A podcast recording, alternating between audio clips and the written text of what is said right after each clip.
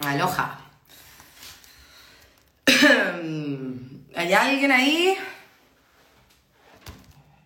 Nos vemos, me veo. Sí, ya. Hay alguien ahí. Hola, hola, ¿cómo estamos? Feliz año nuevo, feliz año nuevo a todos y todas. Una semana. Eh,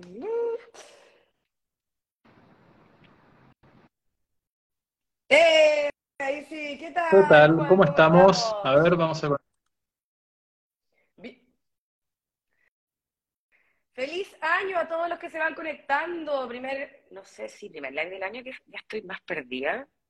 Te escuchamos sólidamente y te vemos. Qué bueno, pero yo no Ahí veo a estoy. Juan. O Juan se quedó No, no, pegado. No, no, estaba, estaba poniendo los auriculares. ¿Cómo ¿Te estamos? Javi? Feliz año.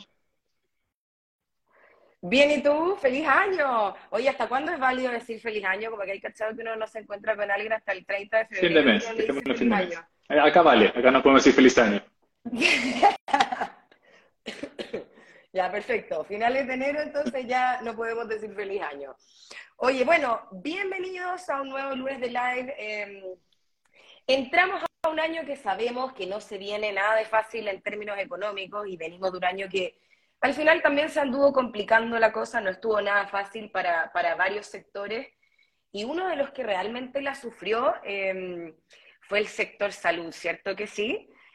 Y bueno, yo estoy segura que todos han visto ahí pasar distintos titulares eh, de todo tipo, eh, alzas en el, en el tema del GES, fallo de la Corte Suprema, excedentes, bla, bla, bla, bla. Entonces hoy día quisimos adentrarnos en el tema del sector salud, qué está pasando y cómo se viene el año, y explicarles bien. Y por eso estamos acá con Juan, cuyo apellido es un desafío de pronunciar, pero es Bien. Juan Echepareborda, y me sale bien, a la primera, eh, me merezco un premio que es country manager de Queplan.cl, para quienes no lo conocen, es un comparador eh, online de planes de ISAPRE y de Seguros de Salud. Juan, ¿cómo Buenas estamos? noches, Javi. ¿Cómo estamos? Yo estoy con una tos, eh, tuve un poco como neumonía, así que no te asustes, mi tos está bajo control, pero estoy bien. Y muy contenta de que hablemos de este tema porque es un tema que impacta directamente a las personas y es un enredo. Eh, digamos las cosas como son. Es súper difícil de entender, son demasiadas aristas, así que te agradezco por venir eh, a conversar con nosotros y a quienes nos están viendo. Les recuerdo que pueden ir mandando sus preguntas, yo las voy a ir anotando y ahí las vamos respondiendo mientras vamos conversando. Lo primero entonces, Juan, bueno, decíamos que 2022 fue un año nada fácil para el sector salud. Ahí tú me, me, me corriges si es que yo me equivoco, pero yo creo que puede haber sido el más desafiante en la historia del sistema de salud de Chile. Cuéntanos a rasgos generales. Sí, bueno, la verdad creo que tenés razón. Debe haber sido por ahora el año más desafiante de toda la historia. Eh, mira, hay varios hitos que hay que repasar para hacerse el panorama completo de qué es lo que está pasando con las ISAPRES y bueno, y cómo llegamos a la situación actual, que es lo más importante. Como bien dijiste, tuvimos varios eventos este último 2022, eh, pero viene antes. Pero bueno, estos últimos eventos, ¿cuáles fueron? El alza de los precios base a principios de 2022. Efectivamente, eso generó un fallo en la Corte Suprema respecto a este proceso. Después aceptó, pero después podemos profundizar.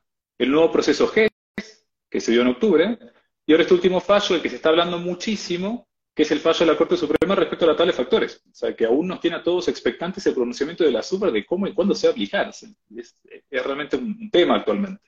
Pero bueno, vamos un poco más atrás para entender bien el contexto financiero actual, en el fondo, porque es un tema financiero que viene de antes. Dale.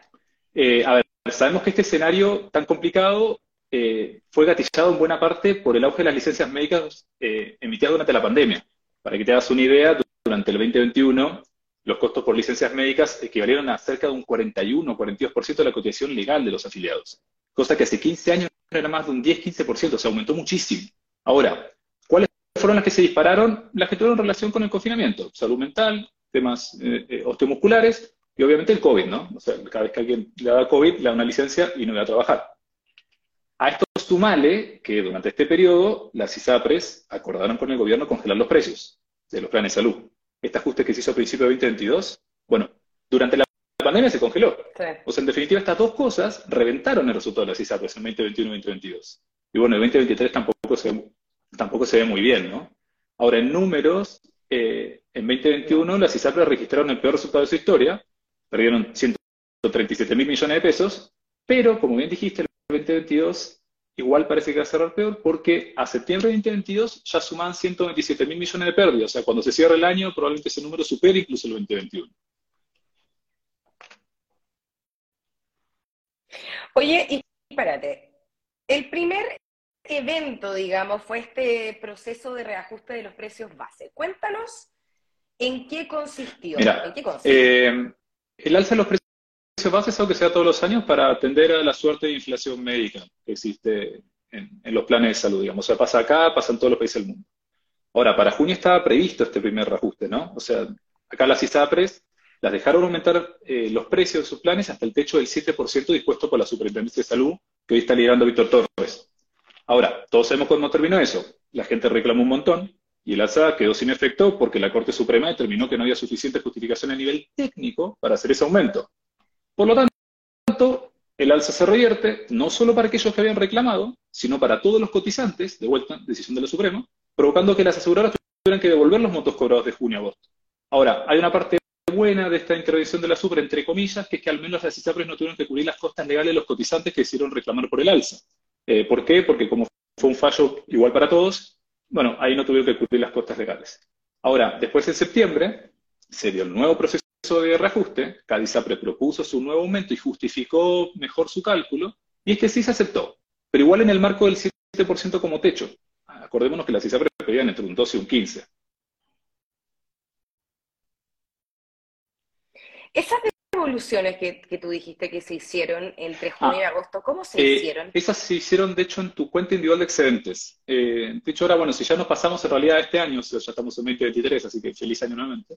Eh, después, si quieres, volvemos a los eventos de 2022. a fin de este mes, o sea, a fines de enero, se viene la evolución de estos excedentes. Entonces, cotizantes que no acostumbraban contar con excedentes, si no se lo gastaron, ahora les van a llegar.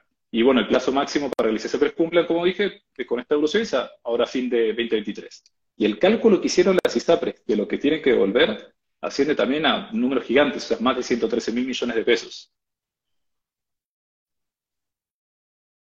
A mí se me olvida si tú eres uruguayo o argentino, pero a mí realmente me impresiona este tema de que cuando uno tiene devoluciones o lo que sea, que funciona tan bien que todo llega a tu cuenta, porque nosotros solemos, solemos fijarnos en las cosas malas, pero estos procesos, la verdad, son bastante cuando, cuando hay que hacerlo y no estamos, no estamos hablando de poca plata, o sea, estamos hablando de todo un sistema de millones de personas. O sea, la, la, verdad es que funciona bárbaro.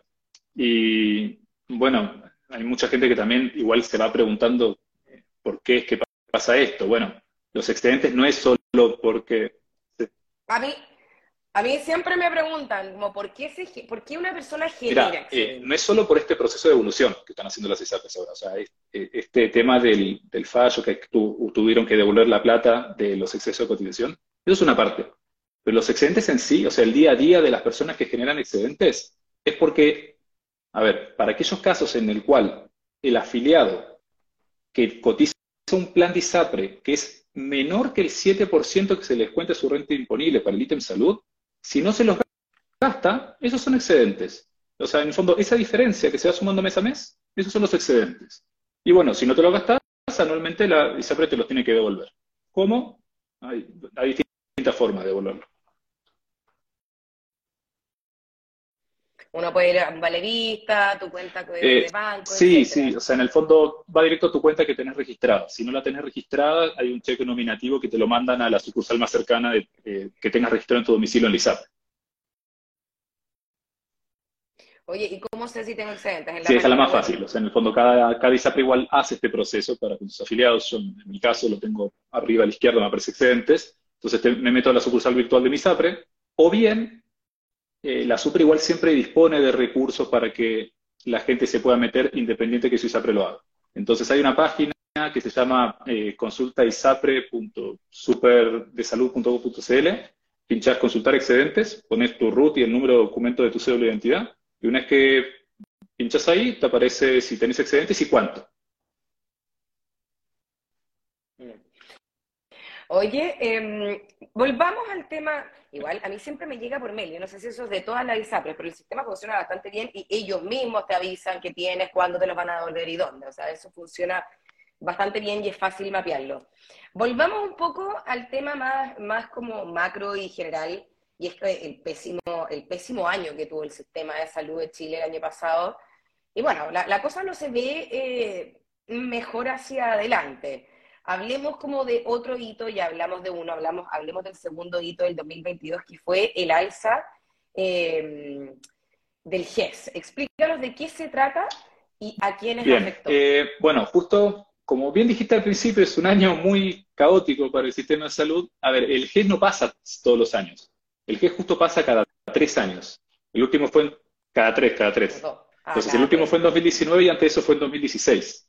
Ahora, este año se incluyeron dos nuevas patologías al GES, que son la atención integral de salud en agresión sexual aguda y la rehabilitación por COVID, obvio, estamos después post-COVID agregan algo relacionado a eso, lo que significa que eh, las ISAPRES tienen la posibilidad de reajustar este valor básico que cobra.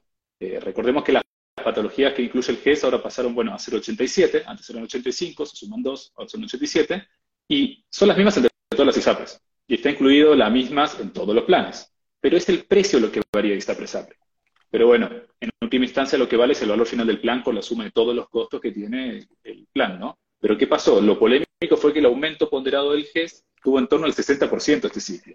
Y, por eso, claro, por eso, eso nos faltan los comentarios de que el aumento parece guardar más relación con un tema de contingencia financiera más que una justificación técnica en sí por el IPPS. Ahora, eh, el aumento que lograrían las ISAP, el libre de todo reclamo, o sea, si nadie reclama, haría que bueno, reciban un 13% más de ingresos las ISAP. Pero aún hay que ver cuántos reclamos se acogen, si la Corte se pronuncia o no, porque la Corte Suprema estuvo súper activa este último 2022, y no sería raro que igual la Corte Suprema se pronuncie respecto al mensaje del año pasado.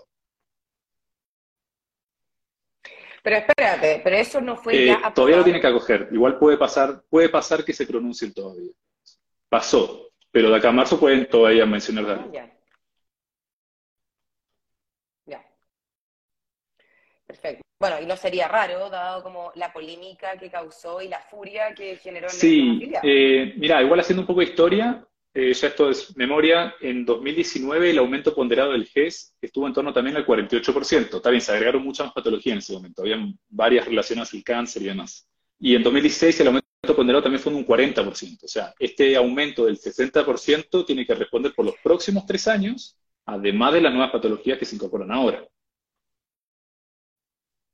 Claro, pero, pero yo, yo, yo pienso que 2016 es muy distinto el escenario en el que esto pasa. O sea, estamos en, ahora vienen tres años muy complicados, venimos desde un contexto muy eh, jodido también, entonces yo creo que el contexto en el que pasa esto y este nivel de alza es bastante distinto y por ende eh, con menos chance de ser... Eh, acogido, sí, acogido, claro. No sé, uno no, exactamente, uno no, uno no sabe, pero bueno, y otro, eh, otro tema que fue súper polémico y que fue hace poquito, fue ahora en diciembre, fue este fallo de la Corte Suprema contra las ISAPRES, que de hecho tiene, diría como, bueno, más obviamente a los, a los, a los sí.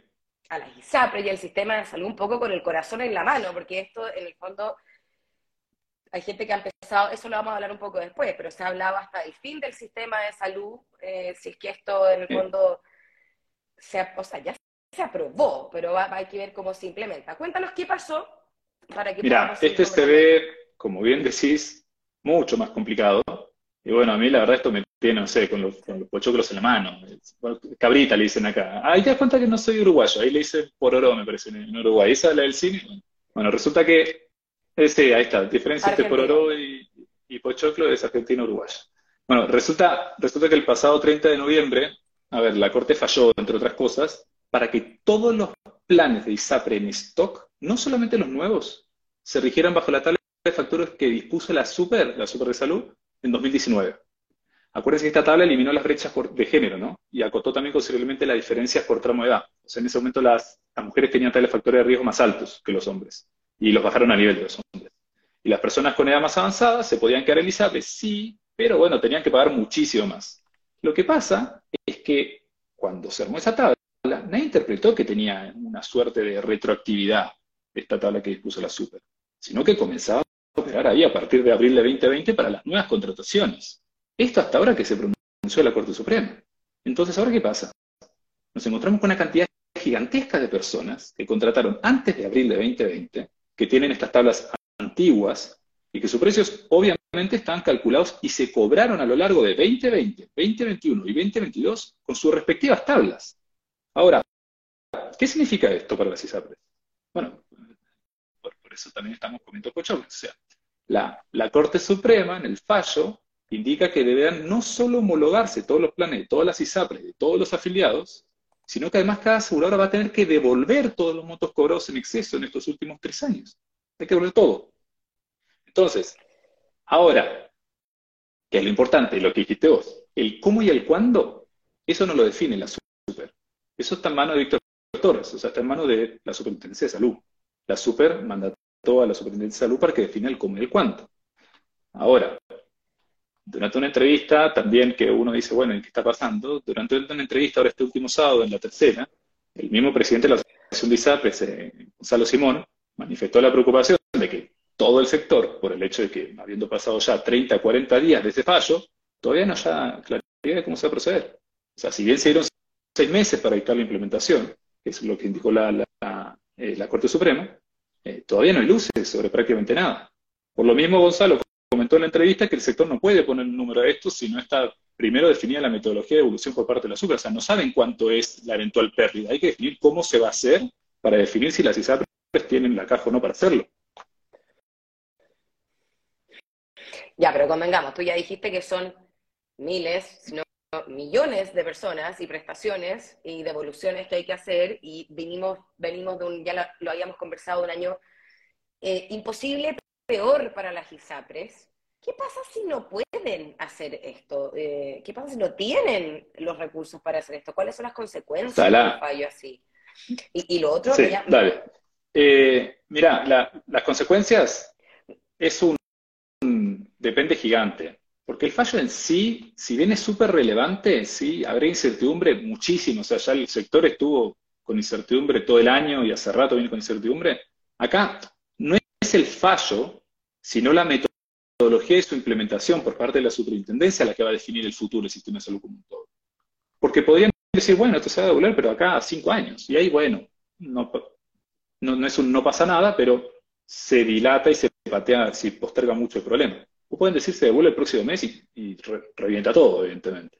Pero bueno, como ya está pasando, o sea, cosas que ya están pasando en definitiva, con el sistema tema, consecuencias latentes de esta incertidumbre, tenemos ISAPRES que ya apelaron a Tratado de Libre Comercio, se quejan en definitiva con el país. Sí.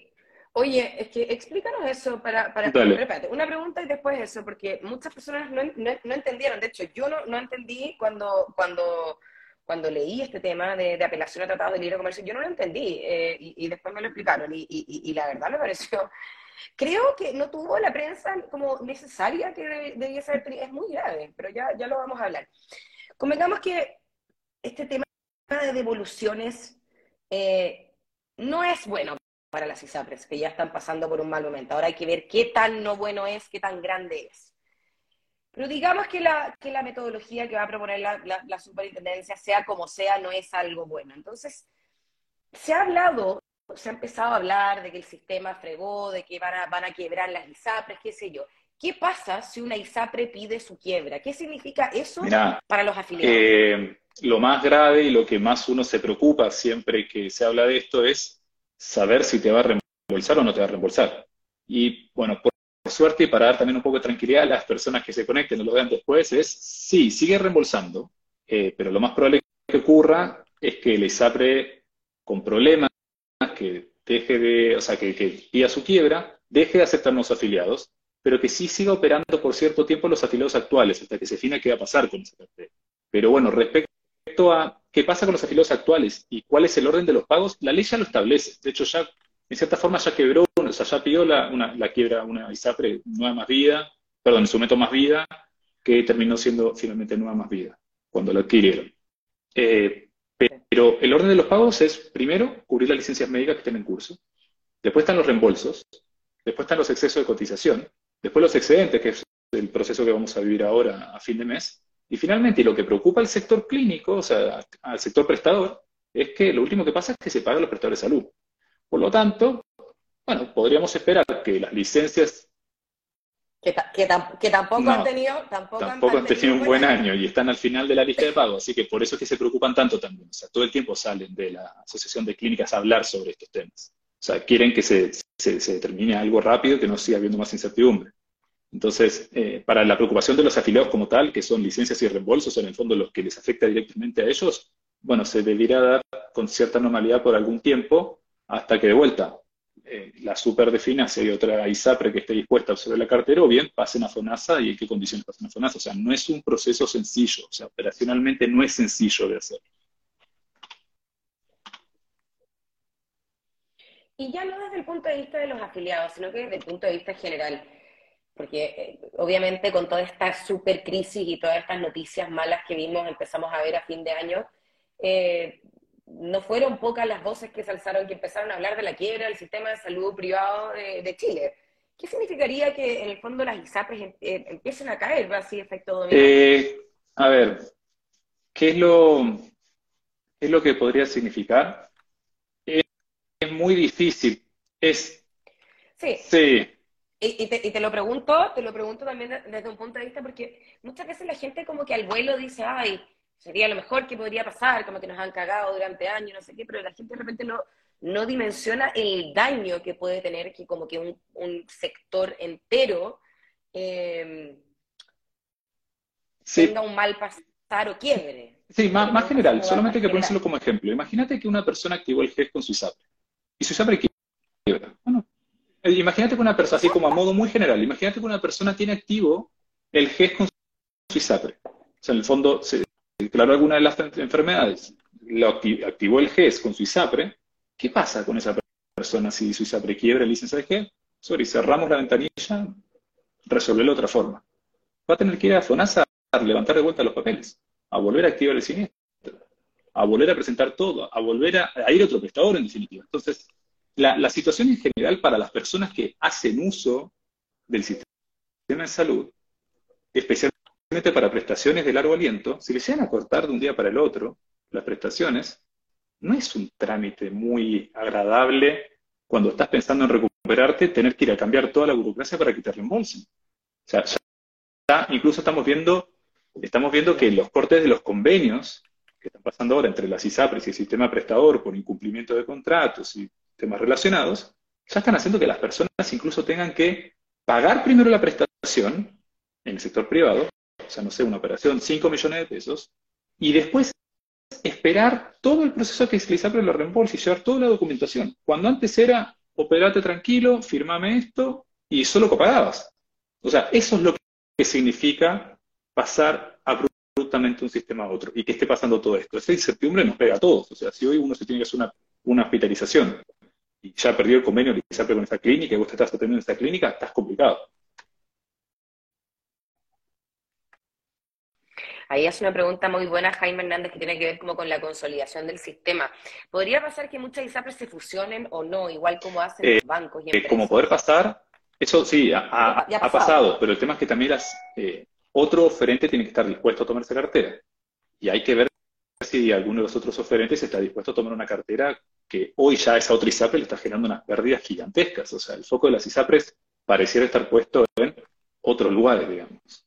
O sea, las ISAPRE que están en holding, digamos, que tienen la ISAPRE y otra aseguradora de segunda capa, tienen puestas todas las fichas en los seguros de segunda capa, esperando eventualmente un cambio en el sistema de la primera capa.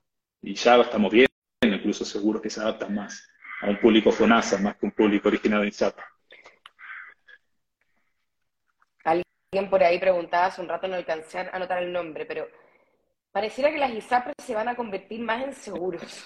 Sí, bueno, eso, mismo dijo eh, el presidente de FONASA, o sea, también apuntaba eso en la reforma de salud.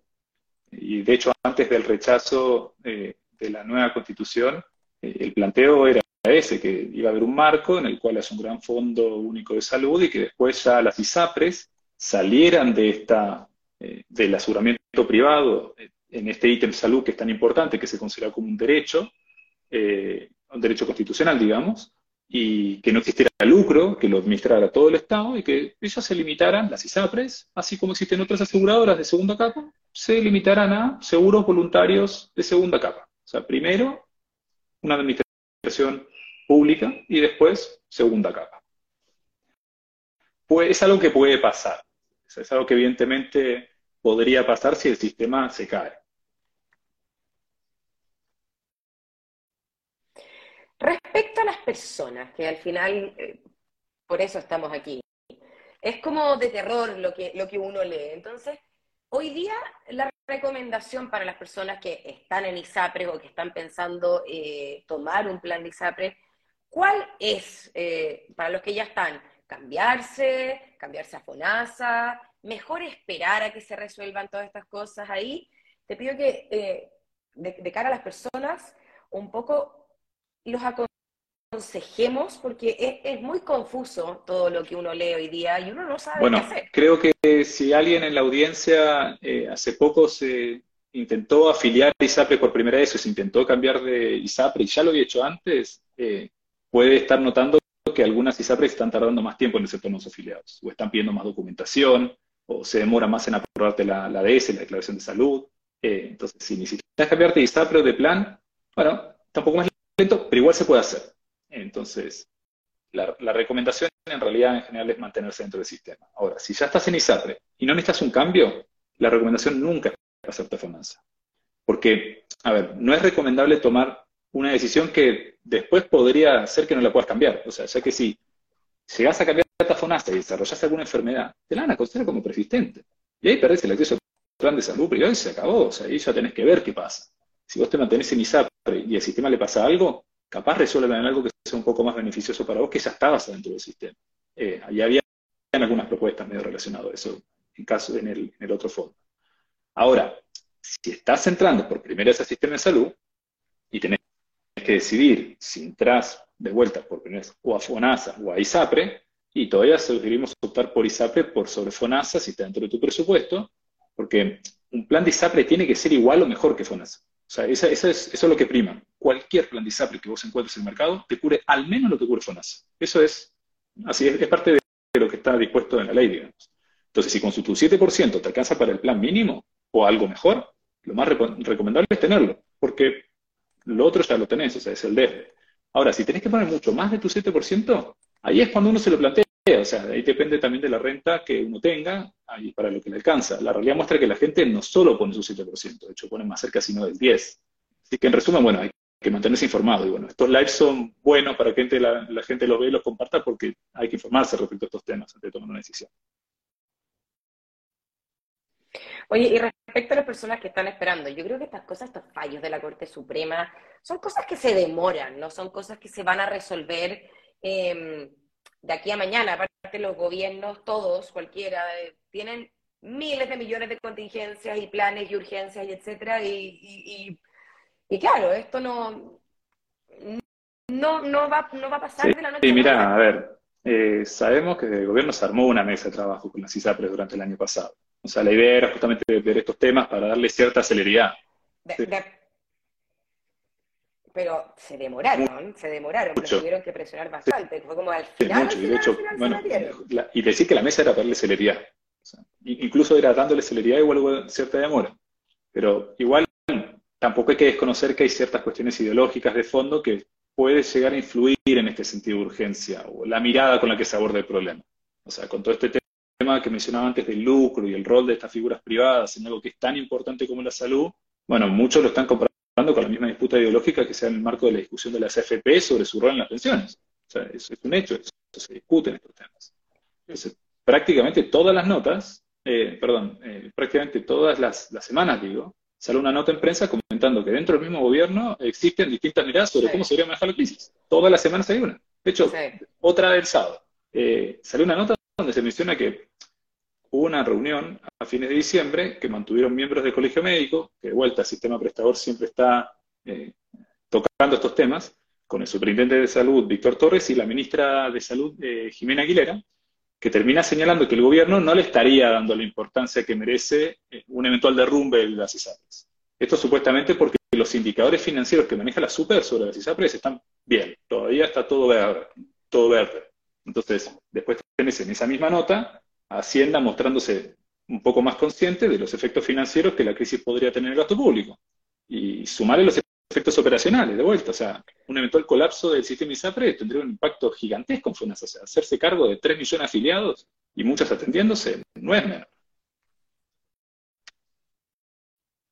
Oye, ¿y ustedes desde qué plan, cómo han visto el rol del gobierno en todo esto? Ya, ya hablamos un poco de, de que eh, llegaron un poco tarde a la, a la, crisis, a la epicrisis del año pasado, se sumaron bien al final, pero se sumaron con una mesa. Eh, ¿Cómo los han visto ustedes? Porque claro, lo que decías tú, que, que, fracase o caiga el sistema privado de salud de un país, es una cosa, una, una cosa. de vuelta, es un tema eh, súper contrapuesto dentro del mismo gobierno. Nosotros también creo que lo, lo vemos de la misma forma. Eh, eh, pero no creo que nadie se quiera adjudicar también que, eh, que, las, que la salida del sistema esté durante su gobierno, porque de vuelta la carga administrativa que va a significar en cuanto a qué se va a hacer con los afiliados y cómo se va a hacer, va a ser bien duro. Algunas notas sí decían que era súper sencillo, en definitiva, porque era tan simple como que las ISAPRES eran solamente un medio de financiamiento. Entonces, que le iban a pasar los mismos recursos a las clínicas y que con eso se solucionaban todos los problemas.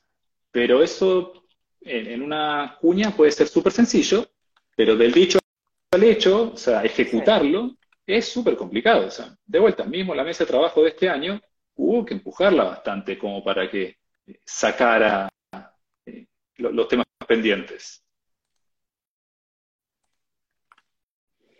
Oye, bueno, y entre, entre Pascua y Año Nuevo, que son semanas famosas por las que uno mentalmente se va de los lugares de trabajo y estamos con las fiestas encima, y yo, ¿sabes qué? Yo creo que por eso, puedo estar equivocando, pero yo creo que por eso quizás no tuvo la, la, la, prensa o quizás la, la, nota fatídica que, que, yo creo que debió haber tenido. No me acuerdo si fue, fue Médica. ¿Quiénes fueron los que en el fondo apelaron al Tratado de Libre Comercio? Médica con Vía 3, sí. Y en su momento fue medio parecido a lo que pasó también con las AFP. O sea, las AFP también se metieron las aseguradoras internacionales, es decir, hey, estás cambiando las reglas del juego. Ya, pero digamos que los dueños de dos ISAPRES empezaron a, empezaron a apelar al Tratado de Libre Comercio que tienen con Chile. ¿Qué significa esto? Eh, quizás yo no estoy interpretando pésimo, pero a mí me, sonó de la más suma gravedad y como te digo, como creo que como estábamos entre Pascua y Año Nuevo, que una semana famosa perdida en prensa, creo que como que no, no tuvo la importancia eh, que realmente tiene el tema. Y cuéntanos un poco ¿De qué se trata esto y, tu Mira, eh, eso es un tema para nosotros también grave, pero hay que ver cómo se desarrolla eh, a lo largo de, los siguientes meses y, demás. Nosotros, ¿cómo lo vemos? Lo vemos como básicamente casi una demanda al país, si lo tuviéramos que resumir de una forma, es como que no se están cumpliendo las reglas del juego y va a llegar algún tribunal, en definitiva, como pasó con la CFP, que de vuelta hicieron con el proceso de retiro del 10% de, los, de las cuentas de los afiliados, eh, también un problema financiero adentro de, la, adentro de las AFP que fue tremendo. Y claro, acá se cumplió con el fallo, lo mismo que acá están haciendo las ISAPRES, pero después el controlador, en este caso en Estados Unidos o en Inglaterra, dijo, esto no es lo que eh, se tendría que estar estirando en este tipo de negocios, entonces necesitamos llevarlo a una instancia superior. Esa instancia superior hay que ver cómo evoluciona, pero claramente lo van a seguir escalando hasta que tengan alguna respuesta formal por parte del gobierno. Y estas cosas al final eh, vienen, es, como las ovejas, lo hace uno, lo empiezan a hacer todos, no, no, no sé si ustedes creen eso, pero, pero por lo general eh, son casi todos controladores. Eh, en el caso de Consalud, no, esa es nacional, esa está dentro del HOTEN ILC. y bueno, sí, Nueva Más Vida está con Nexus, también es un fondo extranjero. Colmena también es nacional, de grupo, totalmente, Colmena también es nacional. Entonces nos queda claro, Grupo Bupa. Pero hay varios, hay varios extranjeros. Cruz Blanca del Grupo Bupa. Y, si están viendo que no se respetan las reglas del juego, supongo que todos los demás van a pensar lo mismo. Tal cual. Bueno, vamos a ver cómo, cómo, cómo se desarrolla eso. Vamos a un, a un, tema por el que siempre me preguntan. Ahí sabemos que no todo el mundo puede acceder a un plan de ISAPRE, eh, no todos tenemos las mismas realidades. Pero para los que pueden hacerlo, ¿cómo se encuentra el que sea adecuado para uno? Porque La verdad es bien confuso con la cantidad de ISAPRES que hay, o sea, no son tantas las ISAPRES, pero los planes, ¿cuántos planes Nosotros ahora en hay? flujo tenemos más de mil, pero en stock, o sea, en el fondo, ¿viste este popurrí de planes que existía antes? Hay más de 60.000 planes. O sea, nosotros lo que tenemos en base de datos y que comparamos y todo, hay más de 60.000 planes. Ahora, para salir a elegir una persona que quiere elegir uno nuevo, olvídate de los planes antiguos. Cambiaron completamente. Ahora solamente hay mil en flujo, que no deja de ser, es un montonazo. No, es mucho. Como entonces, en ese mar plagado de planes de ISAPRE, ¿cómo puedo encontrar el Eh, que sea adecuado para mí? Ahora, si, si- si mal no recuerdo, vos estabas en ISAPRE, ¿cierto? O sea, cuando te tocó afiliarte por primera vez, en tu caso, ¿cómo lo habías hecho? Así como para, para, para contarle a la gente. Sí. ¿Te, te, te acordás cómo te afiliaste a tu plan de ISAPRE la primera vez que lo tuviste que hacer? ¿Quién te recomendó o algo? ¿No? Que, eso fue hace más de una década y no me acuerdo sinceramente ni lo que hice ayer. Entonces la respuesta Perfecto, es mira, no me eh, acuerdo. Yo también hace eh, menos de una década, nueve años, día que llegué a Chile, arranqué a trabajar, me se me acercó un asesor de ISAPRE. Y básicamente así fue como lo hice. En muchos casos se lo hace porque son carga de los papás, o Yo porque se lo recomendó un amigo, o bueno, en mi caso porque llegó un asesor de ISAPRE a la oficina y va captando a los nuevos y le dice, hey, sumate al ISAPRE. La realidad es que, que justo el que nos recomendaron de alguna forma, sea un amigo, sea un asesor de ISAPRE, que trabaja solamente para un ISAPRE, que coincida justo con el que es más adecuado para nosotros en ese momento de nuestra vida, es imposible. O sea, sabemos que no existe un plan de ISAPRE que sea el mejor para todos, sino que depende de un, montón de cosas, o sea, de las características de cada persona y obviamente lo que uno esté buscando en ese momento.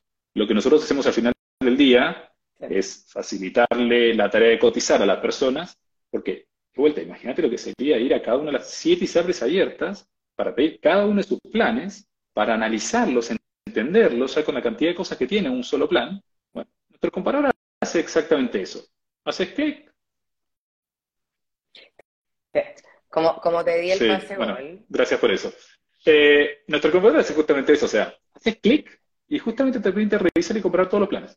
No tenés ni que registrar, no tenés que pagar, no tenés que hacer nada. Solamente tenés que hacer clic y listo.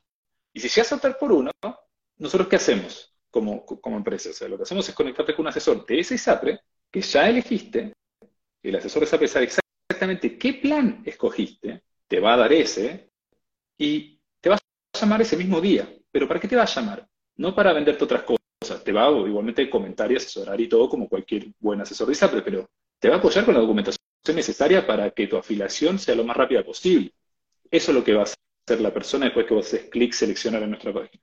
Entonces, y no solo eso, la realidad es que vos también en la página lo que puedes hacer es obtener una recomendación mucho más precisa si ya haces ingresar dos, tres datos. Le pones tu edad, tus cargas, la región donde vivís, tu presupuesto, y bueno, si ya a tener alguna clínica preferente, no sé, te gusta Red Salud, te gusta Indisa, te gusta la alemana, también lo puedes marcar. Y con todo esto, nuestro algoritmo lo que hace es ponerte arriba del todo, con un puntaje, cuáles son los planes que mejor se ajustan en relación de precio calidad. Y ahí ya estás listo. De vuelta, tener los tres mejores, pusiste unos datos, pinchás seleccionar y se. Nadie entiende nada de ISAPRE, dice por ahí Josefina. Es cierto, yo estoy de acuerdo con eso. Ok, me llegan, me llegan los planes, y aquí tengo estas cartas con números, porcentajes, distintas prestaciones. Dime las tres cosas principales en las que me tengo que fijar eh, antes de contratar un plan. ¿Qué página es esa? Es www.queplan.cl, comparador online eh, de planes de ISAPRE y seguros de salud. Las tres cosas más importantes me dijiste. Bien.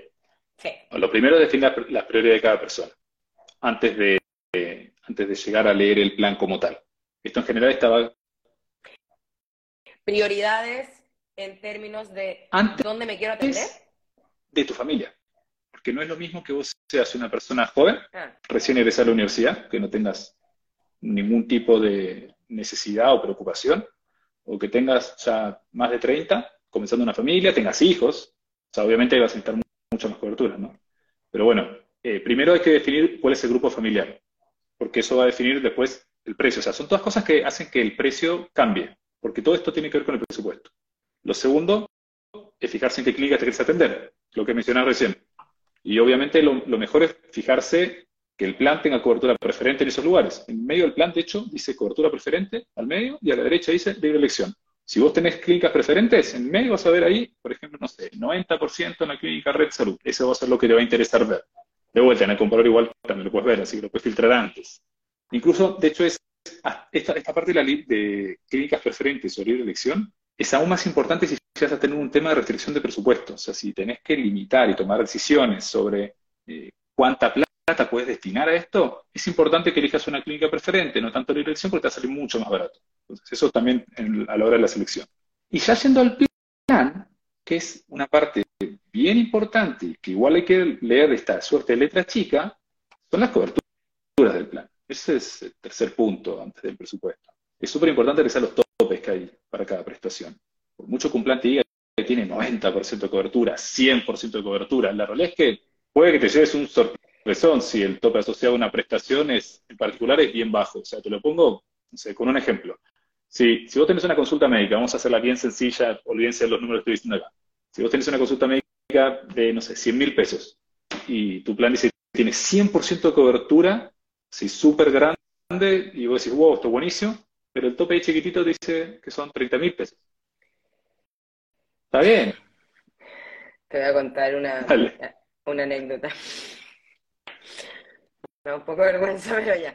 Eh, a mí me pasó esto, me pasó una vez que yo, bueno, tengo, tengo una preferencia por una clínica que queda cerca de mi casa y contrato casi todo eh, ahí.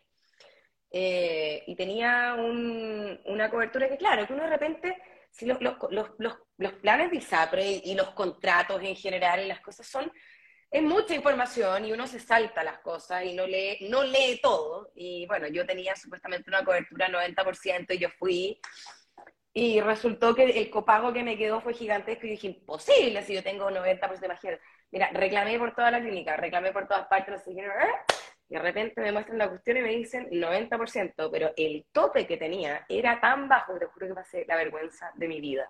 Y es verdad, uno, se, uno dice, ah, se queda con el 90%, pero ¿de qué? Uno no se fija en estas cosas. Yo, yo sufrí un papelón de aquellos con, con un plan de ISABRE por el tema. Sí, sí, sí. Bueno, yo, yo la verdad no, también me tocó ir a, ciertas prestaciones, pero ahí también elegí la preferente, porque en general la preferente es donde los topes están liberados. Eh, hay que tener cuidado con la libre elección. Fíjense los planes siempre que aparece mucho, muchos porcentajes altos dentro de los prestadores preferentes. Ojo, igual siempre hay que revisar los topes, pero si vas a la libre elección, que capaz son 10, 20 puntos menos en cuanto a porcentaje que la preferente, pero los topes está todo marcado, así como dos veces lancé el 3D FONASA tanto, y uno no tiene idea qué es eso, no tiene idea de lo que es.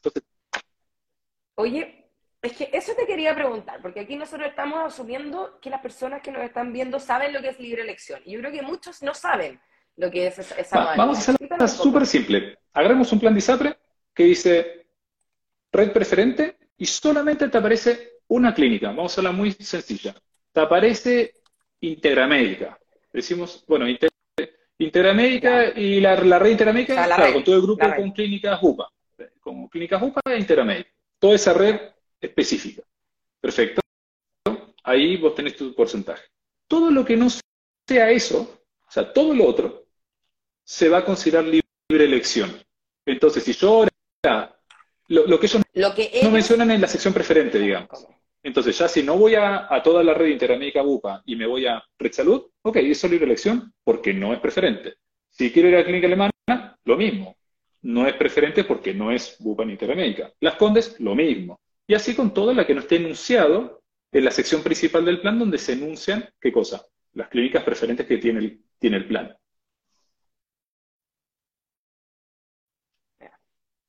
Perfecto. Oye, y aquí me llega una pregunta que me gusta mucho, porque es un mal hábito hasta cierto punto, y solo en estos casos un buen hábito compararse. Aquí están preguntando respecto a la experiencia internacional, un seguro único versus sistema único de salud, según su perspectiva, ¿cuál sería mejor adoptar y por qué? Sobre un sistema único de salud, o sea, en el fondo la propuesta de un eventual FONAS administrado full, full, full, full por el Estado, o con sistema privado. Claro. Mira, yo les voy a ser súper sincero. Si yo tuviera que elegir un sistema de salud a título personal, acá ya no, estamos hablando de qué plan ni nada, A mí me gusta muchísimo cuando se trabajan en sistemas de salud en donde la, la aseguradora sea fragmentada, o sea, haya muchas o haya una sola que administre todo. En Argentina, por ejemplo, están las obras sociales y hay más de una obra social, no hay una sola. Lo que me gusta es que te plantean esta lógica de un médico de cabecera que te va acompañando a vos y a tu familia toda tu vida, y hay una red preferente, bien armada, bien robusta, entonces el foco de esos, el foco de eso es, es curativo y tienen ciertas métricas para que las personas, si se hospitalizan, no reincidan en la hospitalización. Entonces los costos del sistema como tal se bajan mucho en estos sistemas. Si no, no está toda esa dinámica armada de red preferente, no libre elección, médico de cabecera que te conoce y, sabe perfectamente cómo atenderte y te acompaña y demás, esa lógica le funciona, yo creo, al menos, por experiencias previas también, muy bien a las personas. El, problema también, eventualmente, ¿cuál puede ser? Cuando el pago de los prestadores está por volumen de prestaciones. En el fondo, si la meta de la clínica, del sistema de, prestadores, ganan más porque van, si van, si vas muchas veces al médico ganas más, eso no está bueno, porque no, no está esta lógica de seguimiento de los pacientes en el tiempo. No es tan fácil. Eh, cualquier, cualquier medida adoptar en sectores como esto es, jodido. Eh. Yo creo que lo más... Mm. Hay demasiada logística asociada. Eh. Sí, lo, lo, más complicado es cambiar, yo creo. Si uno me dijera ¿sabes que Implementemos de cero esto, bueno, implementar uno o el otro puede ser más o menos difícil, pero si ya estás en uno, que es la situación en la que estamos ahora, cambiarnos ahora, la, la logística del cambio, si no está muy bien ordenada, bueno, varios van a estar eh, complicados de alguna u otra forma, porque es difícil hacer que salgan bien las cosas para tres millones de personas, no, no es algo que se hace un para el otro. Oye, vamos con las últimas dos preguntas que tengo. Hablemos un poco de qué plan.cl, para los que no los conocen, cuéntanos, cuéntanos un poco más qué hacen eh, y cómo pueden ayudar en este tema eh, tan complicado como, como, lo es la elección de un plan de salud, ahora que sabemos que hay más de 60.000, aunque son mil y tantos los que en verdad uno puede. Ya es mucho, ya es mucho. Em, cuéntanos un poco qué es lo que hacen ustedes y cómo pueden ayudarnos a bueno, eh, a ver, como comentábamos antes, a ver, la, tarea de encontrar el mejor plan de ISAPRE es imposible si no le metes tecnología por medio. ¿Qué plan hizo esto en 2017? Emitió tecnología en una industria con mucho, mucho, mucho papel. Los fundadores se llenaron de solicitudes y agradecimientos, por suerte. O sea, en el fondo les agradecieron por la ayuda de elegir un plan de ISAPRE y se tuvieron que dedicar full time a esto. O sea, hoy la empresa ya tiene más de 100 personas somos. Creo que hace un, par de meses contratamos a la persona número 100, si mal no recuerdo. Y en la actualidad la plataforma ya es mucho más que eso, o sea, no es solo plan de ISAPRE, ya te permite cotizar y contratar no solo plan de ISAPRE, sino también seguro de vida y salud para personas, para empresas, incluso mascotas. Así que si uno incluso necesita asegurar una mascota, hoy se puede hacer y se puede hacer incluso en línea, a ese nivel. Los planes de ISAPRE, hoy por hoy, son los únicos que todavía eh, te están pidiendo todo este proceso documental de mandarle tus cotizaciones, tu liquidación de sueldo, llenar la DS, y se hace manual con un asesor de la mano. Todo lo otro, todo lo que vive en esta segunda capa, que, fue un poco la pregunta que hizo esta persona hace un rato, eh, de aseguradoras privadas, de seguros complementarios salud individuales y más, todo eso se puede hacer en línea hoy por hoy. Y en la página está para hacer una contratación también bastante fluida y sencilla. Oye, los seguros de salud de mascota después ni va a tener una, que hacer un... Una, ¿cómo se llama? Eh, esa para las felpitas. Un huellero de perro. Un huellero para. Sería bueno. Claro. Oye, y con todo, con todo lo que está pasando mm, eh, con las ISAPRES hoy día, ¿cómo le podría Mira, ah, si me hacías esta pregunta en 2017, que hecho no, no estaba en esta empresa en 2017, porque estaban solamente los fundadores, te diría, mira, saqué Javi, el proyecto se cae, no vamos a trabajar con vos, pero ahora estando ya en, en 2023, eh, la realidad es que estamos muy diversificados. O sea, entonces, no, la verdad que ya no nos afectaría, porque la realidad es que pase lo que pase, el sistema asegurador se va a seguir reinventando. O sea, esto está pasando con las ISAPRES, pero ya estamos viendo que se está reinventando el sistema asegurador. No solo ISAPRES, sino ISAPRE y aseguradoras. Ya están surgiendo nuevos tipos de seguros pensados 100% en el público FONASA, que hecho ya lo tenemos publicados en el comparador, ya están comercializándose hace más de un mes. Eh, algunos seguros que vienen son incluso más robustos que un seguro complementario de salud individual tradicional, sea, están sumando más prestaciones, algunos incluso con esta lógica de, prestadores preferentes, o sea, solamente te en una red clínica. Bueno, y acá estamos nosotros, estamos apoyando y orientando a las personas para que ayudarlos a, a escoger la mejor opción, ¿no? Y el comparador en sí eh, está diseñado para cualquier tipo de producto, de vuelta, o sea, no, no solo para plan de ISAPRE, y no solo para eso, sino que no solo para Chile. O sea, eso fue lo que hizo que la empresa ya hace un par de años se, expandiera con este modelo para Perú y Colombia, donde también ni siquiera hay ISAPRES, o sea, son otros los modelos de salud que se manejan ahí.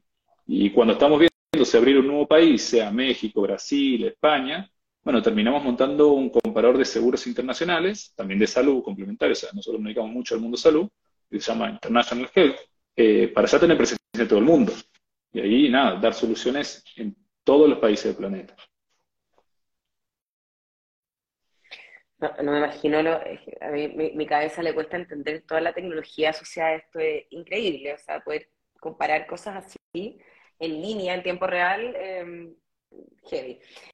Un tema sobre el que no hablamos mucho, y por ahí alguien preguntaba cómo hacer un buen match entre eh, un plan de ISAPRE y un seguro complementario. ¿Qué opinas, qué opinas de los seguros complementarios? Em, ¿Y qué rol cumplen ahí en la selección de los planes de salud? Porque con un buen seguro a veces no se necesita un plan de salud tan alto. Yo me encontré con una cantidad de personas que entraron a una multinacional, por ejemplo, porque vamos a separar, a ver, separemos los seguros complementarios de salud entre los que son para empresas y los que son para personas. O sea, los que se contratan de forma individual, que lo contrata Javi, lo contrata Juan, lo contrata X, y el que contrata una empresa, el que contrata, no sé, Coca-Cola, el que contrata McKinsey.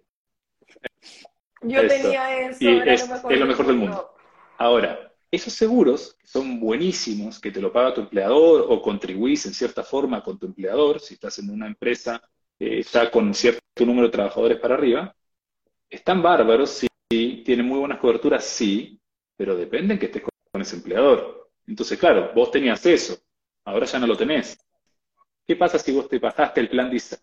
Está bien, está bien. Pero tengo está bien, no todos, no todos lo tienen. Entonces, ¿qué pasa si cuando vos estás en esa multinacional o esa, ni siquiera tienes multinacional, pero cuando estás en esa empresa que te dábamos un seguro complementario para empresas, o sea, que es para los empleados, te bajabas tu plan de ISAPRE. Y, o incluso te ibas a FONASA, decir, no, ¿para qué voy a estar pagando esto si me, me están dando FONASA, igual esta cosa me cubre? Hay que tener ojo con eso, porque si después vos desarrollas una enfermedad, claro, tenés cobertura de la primera capa y tu seguro complementario con esa empresa, pero si te vas de esa empresa o te echan, lo que sea, ese seguro no es portable. En la mayoría de los casos no es portable. si vos después te querés subir el plan de ISAPRE, está bien complicado. Ahora, otro tema, eso es por la parte de empresas. Entonces, los que están con un seguro complementario con su empresa, ni se les ocurra bajar el plan de ISAPRE. Si no lo necesitan, déjenlo así, porque uno nunca sabe. Y después están los individuales. Y los individuales hay que tener mucho ojo con esos, porque tienen ciertas cláusulas adentro de los planes que son importantísimas. Hay una cláusula que se llama bonificación mínima ISAPRE, que en general en los planes de salud eh, complementarios individuales está estandarizado en 50%, que lo que te dice es que si vos tenés un mal plan de ISAPRE, o incluso estás en FONASA y no te atendés con tus prestadores eh, institucionales, o sea, lo que toca a, FONASA en institucional, y la cobertura que tenés en tu primera capa es mala, entre comillas, es baja, te van a penalizar. Entonces, un ejemplo sencillo. Una operación, un millón de pesos. Vamos siempre con números, la parte más fácil con números. Vos tenés una hospitalización de un millón de pesos. Si tu seguro de salud de primera capa te cubre, por ejemplo, no sé, 200 mil pesos, solamente el 20%, lo que te pasó a vos, no viste el tope, algo pasó, no te cubrió nada, 20% de cobertura.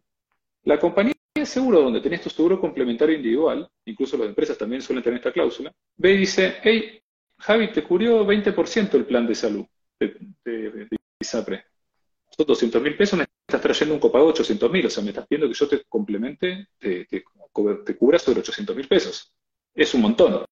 Esta cláusula dentro de tu plan dice que si tu cobertura es menor al 50%, yo me voy a tapar los ojos y voy a hacer de cuenta que no me trajiste 800 200 mil. Voy a hacer de cuenta que me trajiste 500 mil y sobre eso te aplico el plan. Entonces, esa diferencia entre 200 mil pesos que te cubrió tu ISAPRE y los 500 mil que empieza a operar tu seguro de segunda capa, o sea, el complementario, lo pagas vos. Esos 300 mil pesos de diferencia van a tu bolsillo. Y sumale además el copago después de que opere la aseguradora, o sea, tenés dos pagos ahí. Entonces, claro, bajarse de plan de ISAPRE o incluso irse a FONASA complementando con un seguro complementario, hay que ver bien cuáles son los que convienen. Ahora nosotros empezamos a subir algunos que están orientados 100% a un público FONASA incluso, pero nosotros explicamos súper bien que hay un asterisco que es no en todas las clínicas tener las mismas coberturas. Entonces hay que tener el ojo puesto en, esas, en esos grandes asteriscos, digamos. Por ahí alguien dijo, hay que contratar eh, los planes y los seguros de salud con abogados. Sí, pero mejor con asesores. Y para eso están las personas como, están las empresas como qué plan que se dedican no solo a, comparar eh, los planes de salud, sino que también a asesorar a las personas que los están contratando, porque al final uno no tiene idea. Y esto, estas son las cosas que pueden pasar cuando uno no tiene idea y contrata algo que no tiene idea tampoco. Entonces, Querido Juan Echepareborda, Country Manager de Queplan.cl, comparador online de planes de ISAPRE seguros de salud. La asesoría para mí lo es todo. Totalmente, Javi. Hace falta. Hace falta. Oye, bueno, muchas gracias por tu tiempo, por responder todas nuestras dudas. Acuérdense que el live queda grabado. Eh, cualquier duda nos pueden mandar a nosotros, a Economina o a queplan.cl, arroba queplan.cl. CL, sin punto. Gracias Juan, gracias a todos los que sintonizaron con sus preguntas, con su compañía y esperamos haber eh, aportado un granito de arena con un tema tan enredado eh, y complejo como lo es el del sector salud. Muy buenas noches, gracias Juan. Muchas gracias Javi, que tengas una muy buena noche. Nos estamos viendo. Chao a todos.